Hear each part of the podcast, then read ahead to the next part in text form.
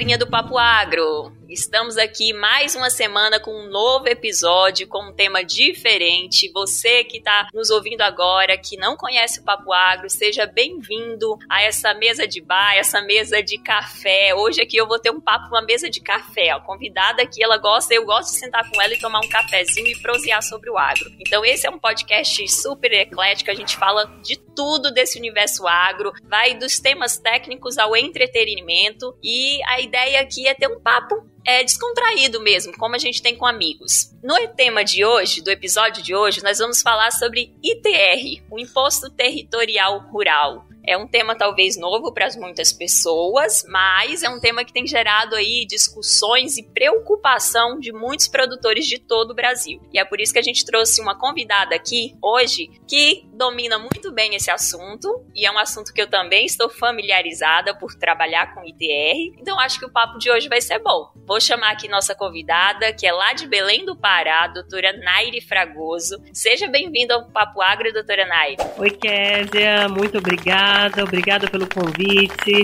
do pessoal do Papo Agro de estar aqui com vocês nessa tarde. E realmente, esse nosso bate-papo mesmo é como se fosse mesa de café, que é algo que a gente já está sempre aí habituada a tomar, não é mesmo? Isso, isso mesmo. Nairi, conta aí para os nossos convidados como começou sua relação com o agro, por que você escolheu atuar no agronegócio dentro dessas tantas possibilidades que, que o direito tem de atuação, por que você escolheu o agro? Então, Késia, para te falar a verdade, a minha escolha inicial, né, era ser veterinária. Olha! Mas acabou que meu pai não permitiu, né, porque naquela época havia um machismo muito grande. Então, ele disse que era para eu fazer outra coisa menos veterinária. Então, porque eu sou filha de produtor rural, né, meu pai, ele é pecuarista e minha mãe trabalha com açaí. Então, na época ele disse para eu procurar outra coisa e acabou que eu fiz direito e me apaixonei pelo direito agrário e ambiental durante a graduação lá na UFPA. Então, assim, para mim foi maravilhoso, né? Que acabou que eu me encontrei no, na minha profissão e eu já trabalho no agro há mais de, enfim, mais de 14 anos, né? Não vou falar exatamente o ano, né? Senão eu vou aqui denunciar a minha idade. Ai, tranquilo, mas olha que coisa boa. Converso com a Nairi, mas não sabia dessa vontade dela de ser veterinária. Mas olha, como o mundo né, nos reserva surpresas. Ela escolheu aí o direito por, por influência do pai, mas não abandonou o agro e hoje presta serviços aí muito importantes para o setor. Nós precisamos de profissionais aí de diversas áreas, não só profissionais das ciências agrárias. O pessoal do direito aí é muito importante. O agro precisa de segurança jurídica e aí a gente agradece, Nairi. Seu pai aí tentou desviar o caminho, mas você voltou para o agro e o agro agradece aí pela sua dedicação é, e prestação de serviços ao setor. Ah, sem dúvida. Eu agradeço a ele, né? Porque, enfim, com 16, 17 anos eu não tinha concepção de como decidir a minha vida, né, profissional. Eu agradeço muito, né, porque me encontrei e realmente acho que eu estou mais feliz hoje no direito do que estaria na veterinária. Boa, boa. Então hoje você atua é, na área ambiental, agrária, você tem escritório em Belém e é, explica isso aí para os nossos ouvintes.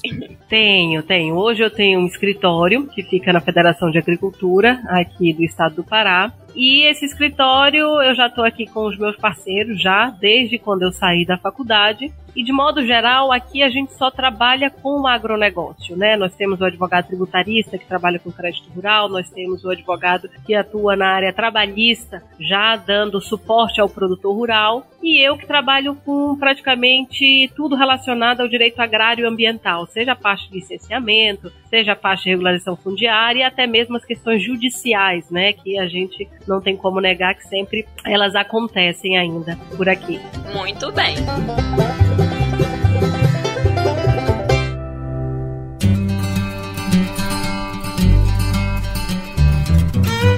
Papo Agro, o seu podcast sobre o agronegócio. Um oferecimento Stoller. Isso é parceria. Isso é Stoller.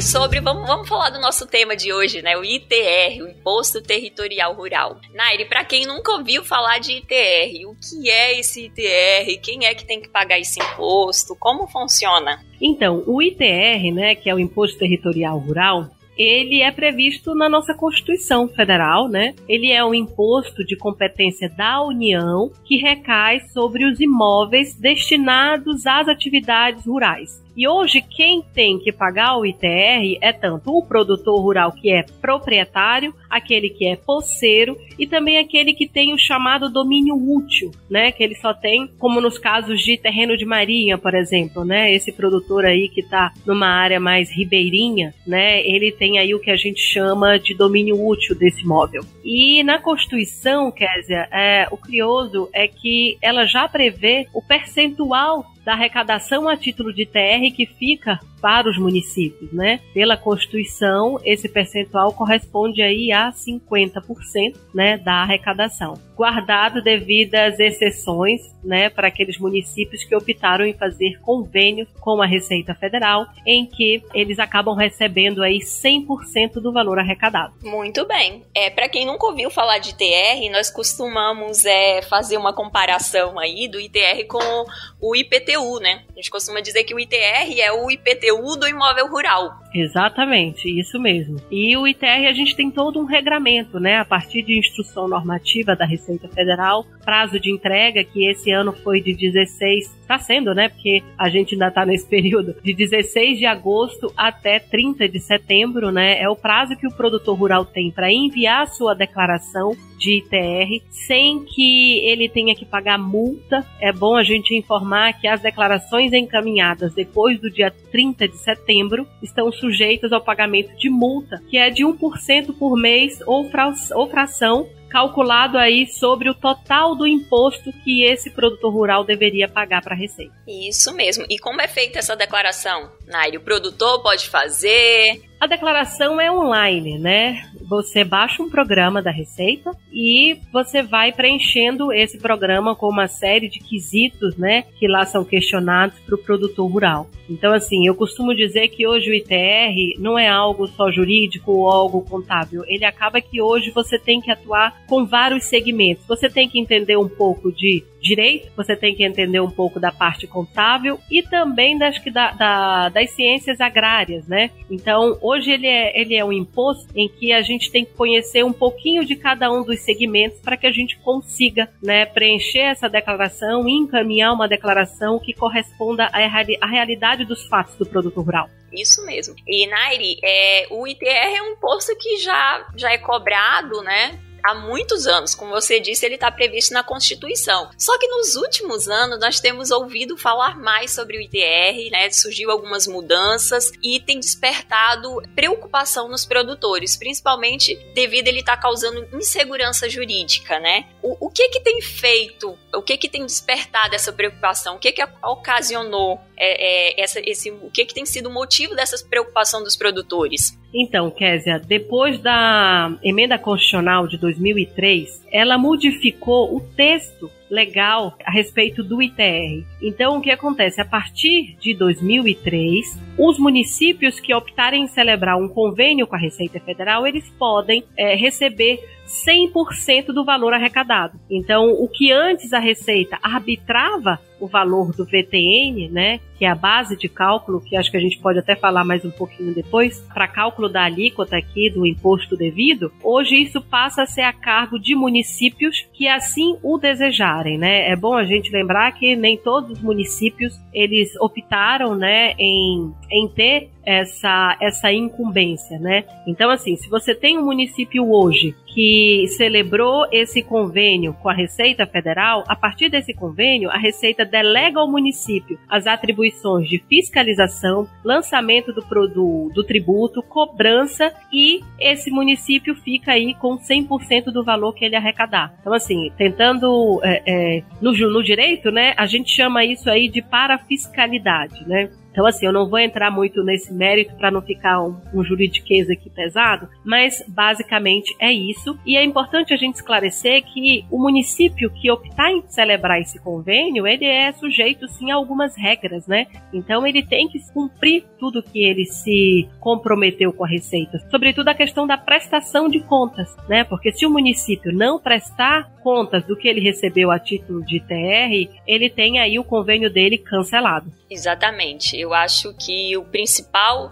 é, motivo aí, o, o que alterou é, a partir dessa, desse convênio das prefeituras com a Receita Federal foi o aumento do VTN, né? Que é o, o valor da terra nua e que é a principal base de cálculo do imposto. Então, é, o que, que acontece? Ano passado, a CNA fez uma pesquisa onde mostrava a diferença do VTN. Ela fez uma pesquisa em mais de 2 mil municípios de 15 estados, mostrando o quanto aumentou o valor de VTN de 2019 para 2020, né? Quando passou a maior parte das prefeituras começaram a aderir a esse convênio, né? Até ano passado a gente tinha em torno de metade dos municípios do Brasil, que são em torno de 5.500 municípios, metade deles já aderiram ao, a esse convênio. E aí as prefeituras é, passaram é, a fazer o levantamento do VTN por município. E aí há certas discrepâncias aí, divergências com relação ao VTN real de mercado, né? Alguns municípios é, apresentam valores assim exorbitantes. Chegou, chegou a ser prefeituras chegaram a informar VTNs de até 475 mil reais por hectares. Então, assim, são valores bem, bem altos, né? Então, imagina o quanto isso aumentou o valor desse imposto. E isso é, é uma preocupação do produtor, causa insegurança jurídica.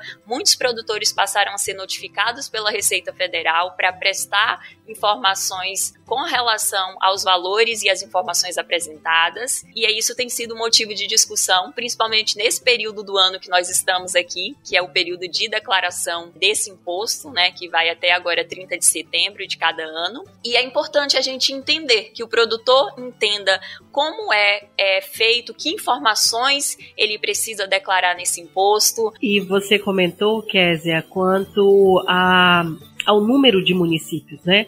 Aqui é bom a gente registrar que, em relação ao estado do Pará, o número de municípios que optou em fazer esse convênio é ínfimo, né? É algo em torno entre seis a sete municípios. Os demais, é, acaba que a Receita hoje é quem arbitra o valor de VTN. Né? E você comentou também a respeito, Késia, uh, do aumento da quantidade de fiscalização né, em relação ao ITR. Isso se deve também é, a partir de uma fatídica instrução normativa da Receita Federal, que é de 2016, em que ela apresentou aos municípios metas de fiscalização do ITR. Então, por isso, sim, desde então, a gente tem um aumento né, exponencial da quantidade de contribuintes do ITR sendo aí notificados né, para prestar esclarecimentos.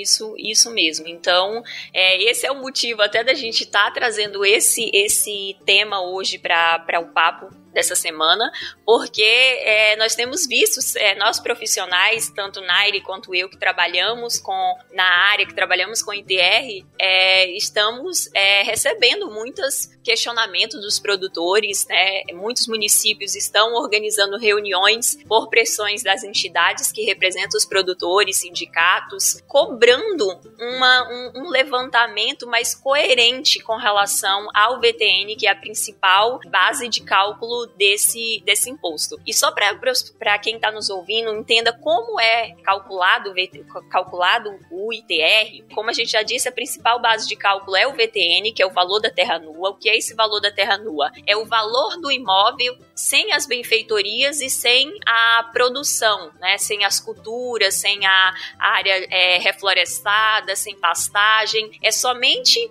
a área do imóvel com a floresta, é, a APP, a reserva legal, as áreas de interesse biológico. Isso é o VTN, que é a principal, que é a base do cálculo do imposto. Só que o imposto ele é cobrado somente sobre o VTN tributável. E o que é o VTN tributável? É as áreas de utilização desse imóvel excluindo as áreas de interesse ambiental, que são a área de preservação permanente, a reserva legal e demais áreas de interesse ecológico. Então, a base de cálculo é o grau de utilização do imóvel, ou seja, é quanto mais, mais o produtor utiliza um imóvel, menor é o imposto né? E também é levado em consideração o tamanho da propriedade, né? Quanto maior a propriedade, também vai ser maior o imposto. Então, esse grau de utilização é para evitar que áreas produtivas, é, que, que se tenha áreas improdutivas, né? Então, quem tem área é, improdutiva vai pagar um imposto maior. Então, a gente tem que ficar aí de olho, principalmente porque às vezes o produtor pega áreas do mesmo tamanho e quer comparar o valor do imposto, não é isso mesmo, Nairi? Verdade. E aí tem diferenças porque tem as particularidades. Vai depender de quanto você usa daquela área e quanto você tem também de área de reserva legal, de APP, porque essas áreas elas vão ser excluídas. É verdade. E assim, e é muito importante que o produtor rural né, tenha muito cuidado ao se assessorar, porque para poder fazer essa prestação, essa para poder prestar, é muito importante que o produtor rural tenha muito cuidado quando ele vai se assessorar de um profissional que vá fazer a declaração do seu ITR, né? Porque o que acontece? A gente vê muitas notificações, né, que na prática quem deu causa para que esse produtor tenha sido notificado ali para prestar esclarecimento foi o próprio produtor. Porque o que acontece? Ele é quem coloca a informação no sistema, né? Então a gente sempre, eu sempre digo aqui que o produtor tem que tomar cuidado com a prova que ele produz contra ele. Porque se ele não se atentar para aquela informação, para colocar a informação correta, quanto que ele tem de área de uso, quanto que ele tem de reserva legal, quanto que ele tem ali de APP, para que a gente consiga tirar aí o valor da terra nua tributável,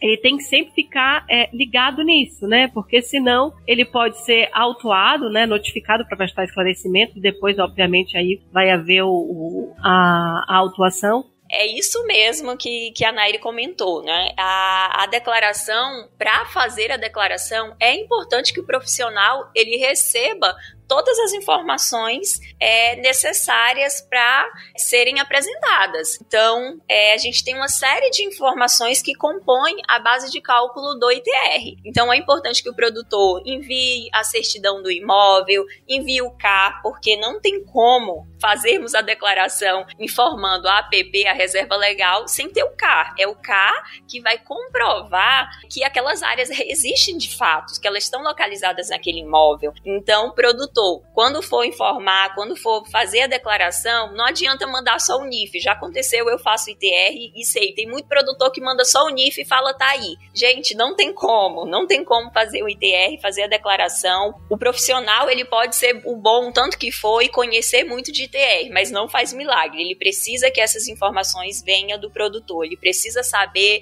qual é a área produtiva, qual o tamanho, que cultura produz, se você tem pecuária, se você tem floresta, quais são as atividades atividades, quais são as benfeitorias, tudo isso faz parte da base de cálculo do ITR. E essas informações, como a doutora Nairi explicou, lá na frente elas podem ser questionadas, notificadas pela Receita. E aí você vai ter que comprovar que aquilo que você é, informou realmente existe, realmente está coerente. Então a gente precisa de documentos que fundamentem, é, que, que comprove aquilo que nós estamos declarando. Verdade. E assim, é bom lembrar que o ato ADA, né? Ele é um documento que o produtor declara né, ao IBAMA as áreas ambientalmente protegidas aí do seu imóvel. E o ADA é um documento obrigatório né, para a declaração do ITR. E vale lembrar que você tocou no assunto em relação ao CAR, Késia, que desde 2018, no campo do, da declaração do imposto de renda, há um campo específico para que o produtor rural informe o número do recibo do seu CAR dada hoje tamanha importância né, que nós temos do cadastro ambiental rural. E eu ainda te adianto que eu penso que mais à frente, enfim, óbvio que dependendo aí da regulamentação, eu penso que o CAR vai acabar substituindo né, o ADA porque as informações são basicamente as mesmas, né? Sim, sim, exatamente. É, o ADA ainda é importante, é, é, é, bom a gente falar, frisar isso, que os dois são necessários, você tem que informar o K, o número do K lá, e informar o número do ADA. Ainda é preciso declarar o ADA para as áreas de APP, reserva legal, interesse ecológico, sejam excluídas do cálculo do imposto. Caso contrário, né, a Receita pode notificar que você comprove aquelas informações ou cobre o valor sobre o valor da terra nua sobre elas. Então é importante ainda fazer o ADA, né? Mesmo eu também acredito, assim como a doutora Naide explicou, que o K ele é o que comprova essas informações e ele pode sim ser substituído e a gente já está informando lá tanto o ADA quanto o K, mas enquanto isso não acontece, vamos declarar o ADA, colocar o número do ADA lá no, no ITR para evitar os transtornos de ter que ser notificado aí pela Receita e ter que fazer laudos. Muito bem, você que está ouvindo o Papo Agro, quero dar uma paradinha aqui para lembrar você que a gente está em todas as redes sociais, como Papo Agro, e se você quiser encontrar com a gente no Instagram, que é onde a gente fala mais com vocês, é Papo Agro Podcast. E se você quiser seguir a gente para ficar antenado de cada novo episódio no seu aplicativo de podcast favorito, é só procurar como, Kézia Maria? É só procurar por Papo Agro separado. Muito bem, segue a gente na plataforma de podcast que você ouve, que aí toda semana você vai ser informado quando um novo episódio sair.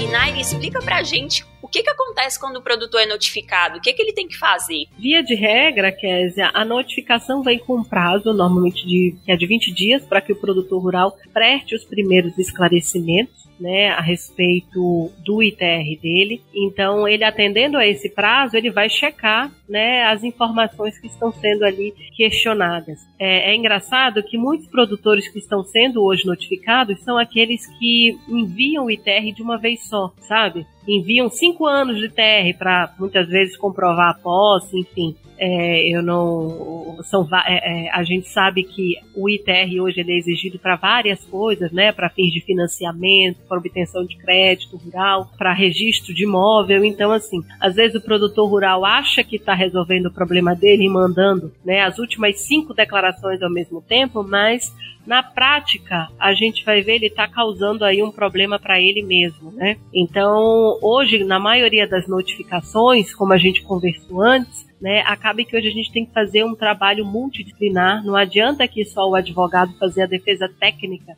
né, do produtor rural. Eu preciso aí do suporte a, do engenheiro agrônomo, que vai elaborar para a gente um laudo de constatação e avaliação, em que a partir desse laudo, que hoje a gente tem aí o sensoriamento remoto, imagem de satélite, a gente consegue capturar as imagens, né, e verificar se a informação que o produtor rural declarou naquele ano, né, relativa ao ITR, de fato correspondia à prática. Então, se você tem um produtor que declarou que em 2016 ele tinha 50% de reserva legal, a partir de uma imagem de satélite hoje, eu consigo capturar uma imagem de 2016 e de fato a olho nu, óbvio que a gente tem que fazer as medições, mais ou menos você consegue ver se de fato aquela área era uma área que tinha uma vegetação ou não. Isso mesmo, isso é, é muito importante para evitar chegar nesse ponto de ser notificado que as informações elas sejam apresentadas de forma correta, né, pautada e baseada nos documentos, né, que comprovam essas informações. Aí vale lembrar, Kézia, que a Receita Federal, né, mesmo nos casos em que o município tenha celebrado convênio com a Receita, ela tem o que a gente chama aí de competência subsidiária de fiscalização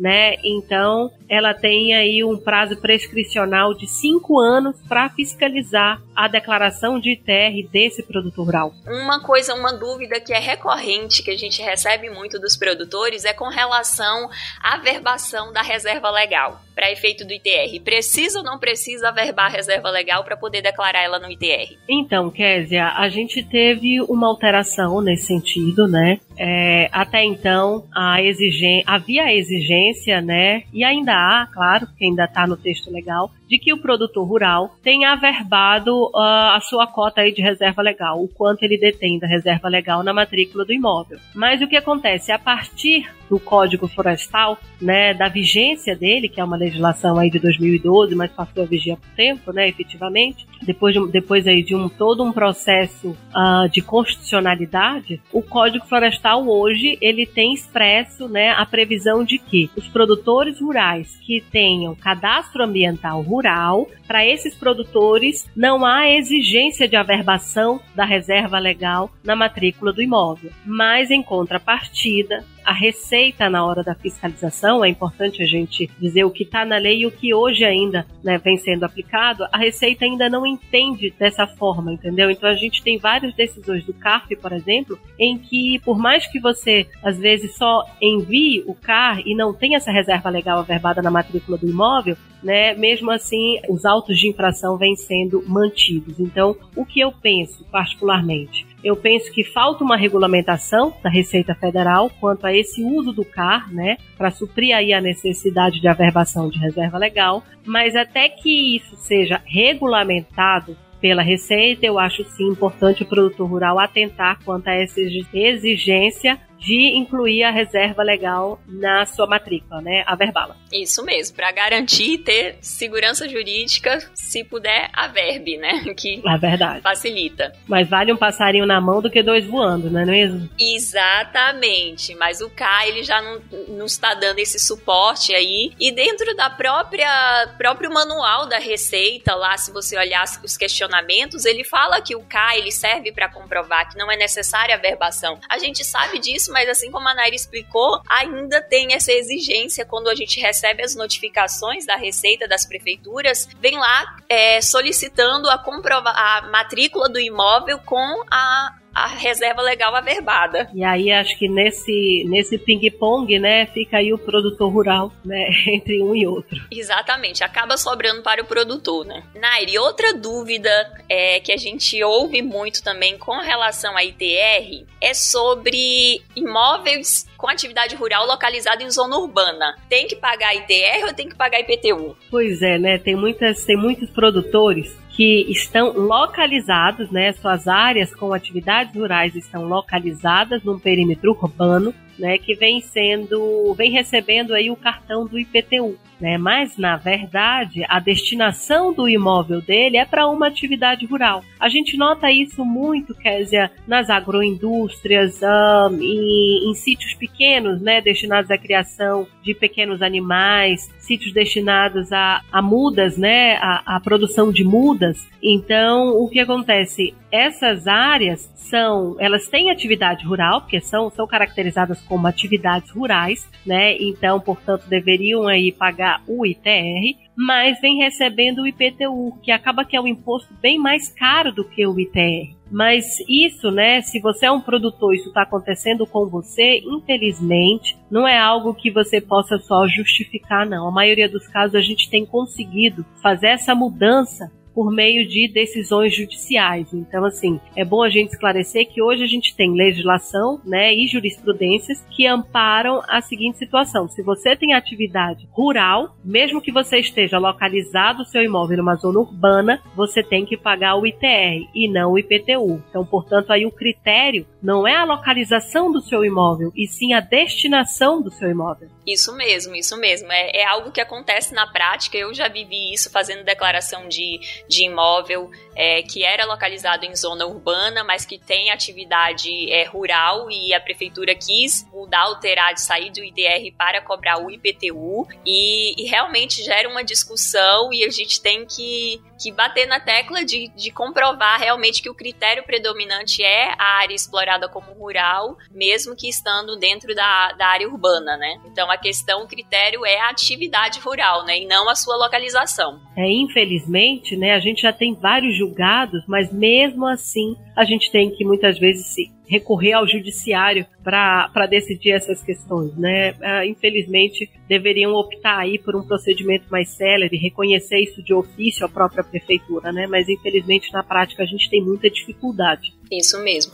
Outra coisa que eu lembrei aqui, Nairi, que eu acho que vale a pena compartilhar com os nossos ouvintes, que pode ser uma dúvida deles também, é com relação como declarar a área que tem reserva legal compensada em outro imóvel. Né? Nós discutimos isso porque a gente teve um, um, um, cliente né, esses dias com essa situação e às vezes isso é, é dúvida até dos próprios profissionais que fazem a, de, a declaração. Né? Eu considero ou não considero a área que está compensada em outro imóvel? É verdade. E aí, engraçado que nesse caso que nós pegamos, né, na matrícula do imóvel, há a averbação de que há uma servidão, né, há uma compensação no outro imóvel do mesmo produtor. E na hora de prestar informação à Receita, né, foi colocado que esse imóvel tinha reserva legal, considerando a reserva legal do outro imóvel e não desse imóvel aqui em que a gente está prestando a declaração do ITR. Então é importante a gente frisar que quando você declara o ITR, as informações que você tem que prestar tem que corresponder à realidade desse imóvel,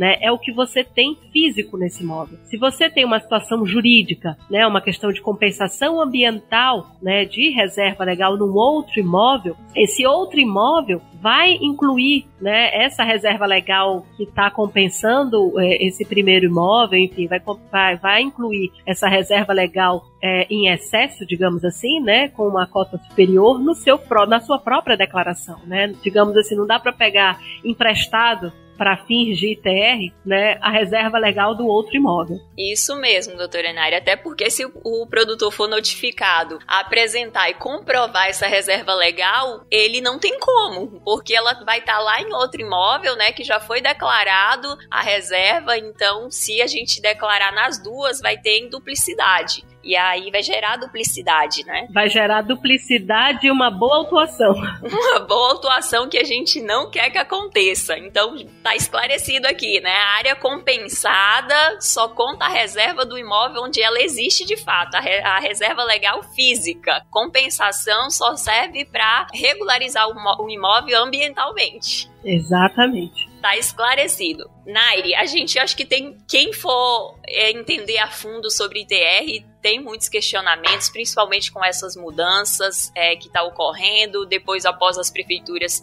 assinarem os convênios. Eu acho que é importante dizer para o produtor é, da sua região, do seu município, que sente que esse é um valor muito exorbitante que, que tem como base, que a prefeitura está informando como base para cálculo do VTN, que você denuncie, né, procure as entidades, faça um laudo, é, procure um, um agrônomo, um profissional que possa fazer um laudo da sua propriedade para você ser respaldado até mesmo antes de ser notificado, caso você faça é, e declare um VTN menor do que o publicado aí pela Receita, pela Prefeitura, para se respaldar, né? Eu acho que tem que ter o máximo de segurança possível. Então, existe muitas dúvidas, a gente precisa esclarecer. Procure profissionais é, que possam é, te informar de como fazer essa declaração corretamente para evitar transtornos, autuações, né? Todo um trabalho que você vai gastar muito mais dinheiro do que no momento da declaração para depois ter que comprovar tudo isso. Então, a nossa intenção aqui é esclarecer as principais dúvidas, mas a gente sabe que existem muitas. Eu só te complementaria, Késia, em sugerir que esse produtor rural se atentasse a produzir essa prova, a procurar saber quanto que está sendo quanto que vai ser é, é, aferido aí a título de VTN pela prefeitura, que ele faça isso num prazo hábil, né?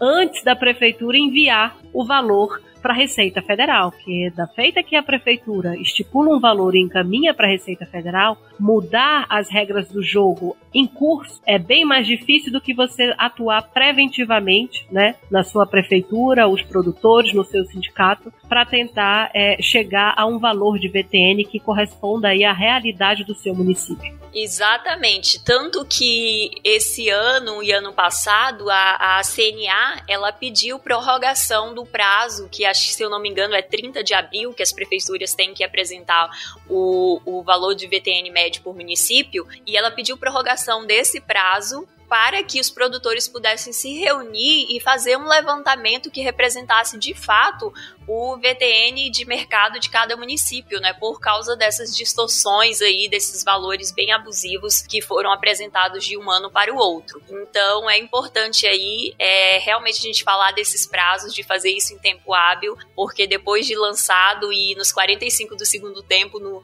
acabando o prazo de declarar, não tem mais o que fazer, né? Isso, doutora Naire? Não tem, não tem nem santo que te ajude aqui.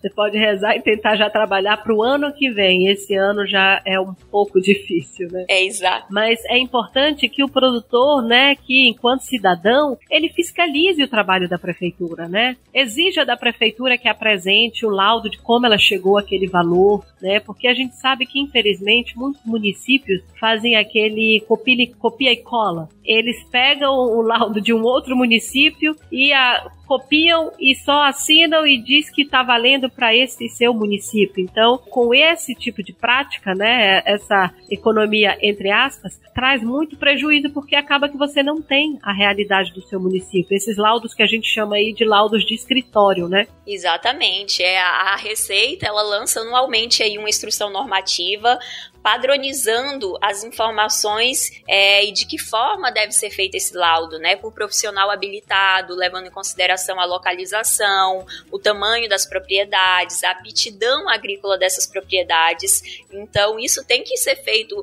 a campo mesmo, é, é algo trabalhoso, é, tem uma metodologia a ser seguida. Então, a gente tem que fiscalizar, porque a gente sabe que está havendo incoerência aí nesses levantamentos e o produtor é o que está sendo prejudicado com isso.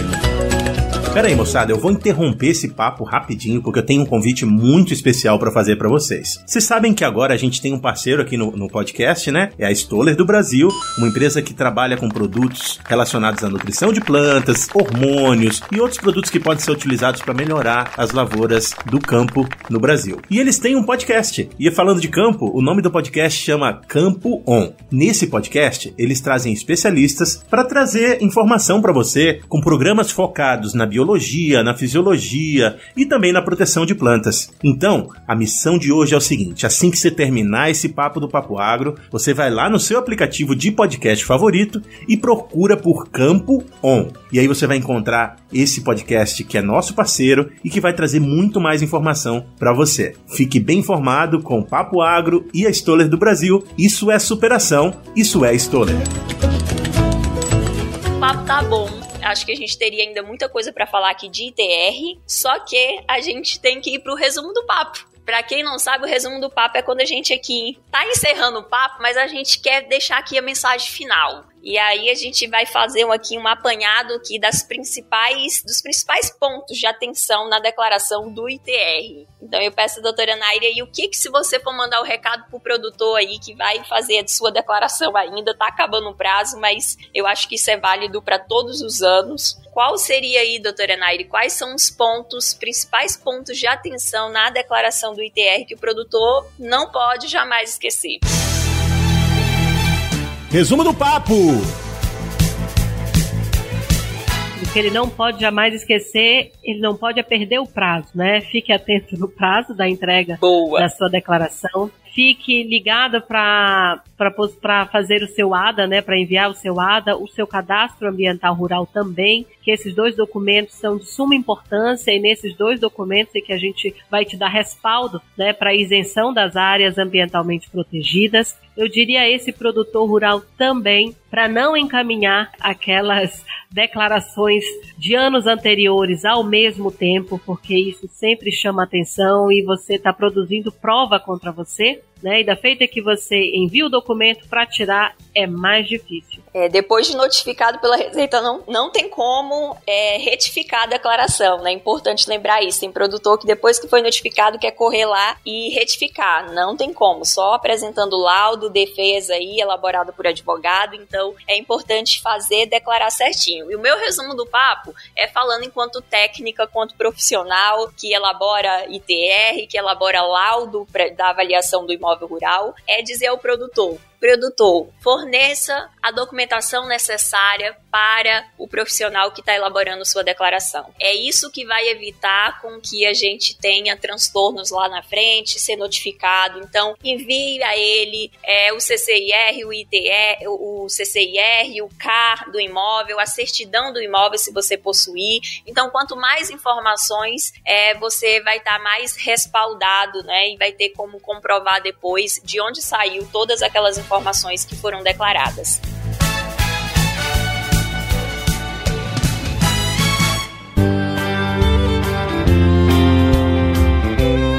Eu queria agradecer em nome de toda a equipe do Papo Agro aí a disponibilidade da doutora Nairi de estar aqui com a gente mais uma vez, porque, gente, vocês não têm ideia da missão que foi gravar esse episódio. Olha, eu peço até que vá lá vocês vá lá e comentem nas nossas redes sociais. Já vou deixar aqui para você que ainda não segue a gente nas nossas redes sociais. Vá lá no nosso Instagram, que é Papo Agro Podcast. É, manda lá pra gente o que você achou desse episódio. Nem que, nem que seja pra dizer que achou ruim, que a gente tem que melhorar. Por favor. Mas interage com a gente, porque deu trabalho. Não foi, doutora Nairi? A gente tá aqui há uma semana tentando gravar. Já faltou energia, já faltou internet. A gente gravou e deu errado. O programa é, não gravou direito, deu problema no microfone. Então, assim, valorize o podcast porque dá trabalho, viu? E a disponibilidade profissional, como doutora Nairi, que é super ocupada, cheia dos processos da defesa para fazer, tá aqui, né? Em plena terça-feira, já no final do dia aí, encerrando o expediente, gravando esse episódio para levar informação a você, produtor, a você, profissional. Então, gente, interaja com a gente. Ó, o nosso Facebook é Papo Agro, é só procurar lá por Papo Agro que você vai encontrar o nosso, a, a nossa, nossa rede social. E também a gente tá nos agregadores de podcast, né? Nos distribuidores de áudio, como Papo Agro Podcast. Então acessa lá, comenta o que, que você tá achando, dê sugestões sobre os episódios, né? O que, que você quer ver no próximo episódio, que a gente gosta de que vocês interajam, que vocês participem. Naire, a palavra final tá com você. Deixa aí suas redes sociais, o que você quer dizer aí aos nossos ouvintes. Ah, eu só queria agradecer, né, em participar aqui desse bate-papo com você. Ainda soma tudo isso que aconteceu, ainda estou resfriada, então, gente, desde já eu já peço desculpa por essa voz nasalizada. Então, é, eu vou passar aqui uh, o endereço das minhas redes sociais. Eu estou sempre no Instagram com o perfil nairerei.adv e tem o meu site, né, que aí você pode jogar no Google, que é www.nairereiadvocacia.com.br. Então são duas plataformas que eu abasteço cotidianamente com muito conteúdo jurídico, não jurídico, para divulgar cada vez mais né, esse nosso ramo do, do, de trabalho que é o agronegócio, que é o direito agrário, o direito ambiental. E te agradeço, Kézia, e toda a equipe do Papo Agro, né, por essa tarde, né, por esse, por esse episódio. Né, fico à disposição de vocês e dos ouvintes ouvintes de vocês que queiram aí tirar alguma dúvida ou até mesmo mandar alguma crítica, estamos aqui para isso, viu? Muito obrigada e obrigada mesmo a toda a equipe. Então, pessoal, siga lá a Naire Fragoso aí nas redes sociais dela. Ela, ela é, é, informa, tem, mu tem muita informação, muito conteúdo legal. E acho bacana da Naire que ela, ela é gente da gente. Ela, ela fala o nosso linguajar. Ela proseia igual o povo do agro. Então, ela leva informação jurídica, mas de uma linguagem é, muito acessível, né? Que o produtor, você profissional, é acessível a todo mundo. Então, é, é muito bom ter profissionais dedicados a estar tá levando informação, a estar tá levando conteúdo, né, desse setor que é tão importante para o nosso país. E, Nairi, só mais uma vez, mais uma vez te agradecer é, por, pela tua disponibilidade, pelo trabalho que você faz aí é, a favor do agro. Obrigada, Késia. E vamos cruzar os dedos agora. Obrigada a você, Nairi. Turma, encerramos aqui mais um episódio. Agrobeijos, tchau, tchau e até a próxima.